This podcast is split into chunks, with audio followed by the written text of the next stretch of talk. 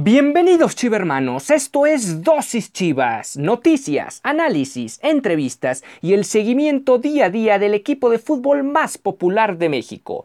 Yo soy Ricardo Romano Corona y diariamente inyectaré tu dosis Chivas. No olvides que puedes sintonizar nuevos episodios de lunes a viernes a través de Spotify, Anchor FM, Apple Podcasts, Breaker, Google Podcast y Radio Public. Y sin más que agregar, comenzamos.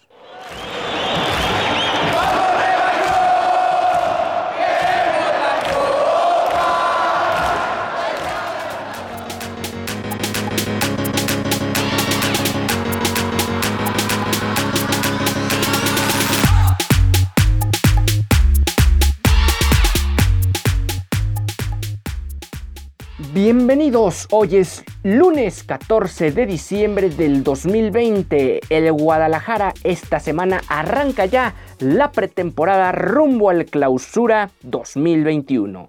Y lo hará, lo hará de la siguiente manera. Les recordamos lo que ya es la información oficial. El equipo el día de mañana y el miércoles, eh, parte y parte de la plantilla estarán reportando para exámenes físicos y reporte médico para posteriormente salir a pretemporada a Cancún el próximo jueves. De ahí estarán en, en, la península de Yucatán, allá en el Caribe, en playas caribeñas, hasta la próxima semana, específicamente hasta el 23 de diciembre, donde van a regresar para tener tres días libres, eh, Nochebuena, Navidad y el 26 de diciembre, para encarar ya finalmente a partir del domingo 27 de este último mes del año, lo que va a ser eh, la segunda parte de la pretemporada que incluye dos partidos amistosos. ¿Cuáles van a ser estos duelos rumbo al torneo clausura 2021? Eh, el primero va a ser eh, en donde se va a llevar a cabo la primera fase de la pretemporada, específicamente allá en Cancún, y van a jugar en, en Cancún, allá en la concentración de los guerreros en Cancún. Será el martes 22 de diciembre frente a Santos Laguna. Y el otro rival será el martes 29 en las instalaciones de Verde Valle. Cabe destacar que ambos duelos serán a puerta cerrada, por lo que no habrá mucha información que se pueda trasladar hacia el público o sobre todo conocer a detalle cómo ha sido el desempeño tanto colectivo como individual del conjunto. Por otro lado, el equipo de alguna manera ya hizo el día sábado, el 12 de diciembre, eh, sacó un comunicado oficial y vamos a leer lo que dictaminaron en el comunicado oficial, que fue específicamente para la opinión pública y medios de comunicación de la mano con lo ya anunciado por la Mesa de Salud y como seguimiento a la información relacionada con la prueba piloto realizada en el Estadio Akron el pasado 25 de noviembre, queremos informar los siguientes datos. La asistencia total a ese encuentro que fue la ida de los cuartos de final frente al América fue de 5.597 personas. Se realizaron 446 pruebas rápidas de forma aleatoria y se detectaron mm, seis casos positivos el día del evento. A estas seis personas no se les permitió el ingreso al inmueble. Previo al evento se hizo un levantamiento de datos tales como número telefónico y correo electrónico para dar el seguimiento pertinente las dos semanas posteriores al partido. Enviamos encuestas online de forma periódica a todos los asistentes registrados.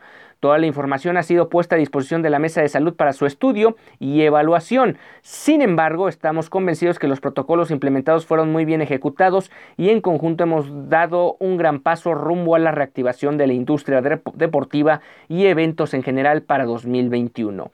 A manera de contexto, el protocolo implementado consistió en los siguientes puntos que los detallamos en su momento, pero vale la pena volverlos a poner en la mesa porque ya verán cómo continúa el comunicado venta de boletos en línea, solicitar un manifiesto de estado de salud a todos los asistentes, aplicación de pruebas rápidas aleatorias, exámenes de medición de temperatura, oximetría y presión arterial a todos los que ingresaron a zona 1, hablamos de canchas y vestidores, instalación de cuatro dispositivos de medición de temperatura, temperatura masiva y tres tabletas de medición de temperatura en los accesos, protocolo de estacionamiento de vehículos de forma ordenada y dirigida, y dirigida también direccionamiento del flujo de aficionados dentro del inmueble, algo muy importante porque hay que recordar sobre todo al final de los duelos cómo se, se forman embotellamientos humanos a la hora de salir de los estadios. Situación que parece ser uno de los grandes retos, si no es que el más grande, a la hora de que la gente vaya regresando progresivamente a los estadios del fútbol mexicano. Butaquería numerada y seleccionada para respetar la sana distancia, arcos detectores de metal para evitar el contacto físico, ingreso y salida escalonados, instalación de estaciones sanitizantes y dispensadores de gel en todo el inmueble. Con estos pequeños pasos, pero firmes, seguiremos siendo el ejemplo de que si actuamos con responsabilidad y conciencia, juntos saldremos adelante. Muchas gracias a toda la nación Chiva, su comportamiento ejemplar provocó que esta prueba piloto fuera un éxito. Exhortamos a la población en general a no bajar la guardia durante esta emergencia sanitaria para que pronto regrese la afición de manera segunda, segura a los estadios. Así lo mencionó el comunicado oficial del Deportivo Guadalajara. Y bueno, ¿Cuál es la, situación de, esta, de, haber realizado la prueba piloto? Pues realmente, basado en los datos que menciona esta, estas personas, bueno, eh, dejan, dejan la prueba de que se pueden llegar a hacer este tipo de implementaciones. Claro, tiene que ser con el personal suficiente, pero también con el personal mínimo, porque, y es una ecuación bastante complicada de de hacer embonar porque eh, no necesariamente el mínimo de personas va a ser el suficiente para llevar a cabo este tipo de eventos o la capacidad mínima que puedes albergar en un estadio puede ser hasta cierto punto representativa o que se puede llegar a controlar. Entonces es una situación eh, bastante compleja que seguirá seguramente dando de qué hablar, sobre todo a inicios de año y veremos cómo se va manejando las cosas no solo con el equipo de Chivas, sino con el resto de los protagonistas del fútbol mexicano. ¿Cuáles fueron los números de César Huerta, que ya lo anunciábamos la semana pasada, regresa del Mazatlán FC? ¿Y con qué nivel o con qué cifra regresa este, el famoso Chino Huerta a eh, integrarse a la plantilla de Víctor Manuel Bucetich en el mediocampo en específico? Estuvo presente en los 17 partidos del Mazatlán en el Guardianes 2020, de los cuales 15 fue como titular, además de que en los 15 que fue como titular, en 7 salió de cambio. Fue un, de alguna manera, aunque fue un equipo modesto, fue una de las piezas claves del conjunto de Sinaloa, claro, guardando las proporciones de lo que representa con todo respeto a este nuevo equipo de, o esta nueva franquicia o esta franquicia nueva en un territorio inhóspito a lo que representa regresar a un equipo de la envergadura que tiene el Guadalajara. Marcó tres goles, uno ante el Puebla, en la derrota que tuvieron cuatro goles a uno, él anotó el gol, el único gol a su favor del equipo.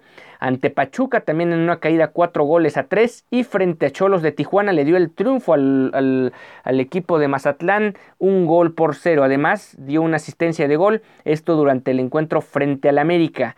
Todo esto obviamente en fase regular, hay que recordar que el Mazatlán no se pudo meter a la fase final. 1253 minutos jugados en total. Eh, en general fue un futbolista bastante regular en lo que se refiere al trato de pelota.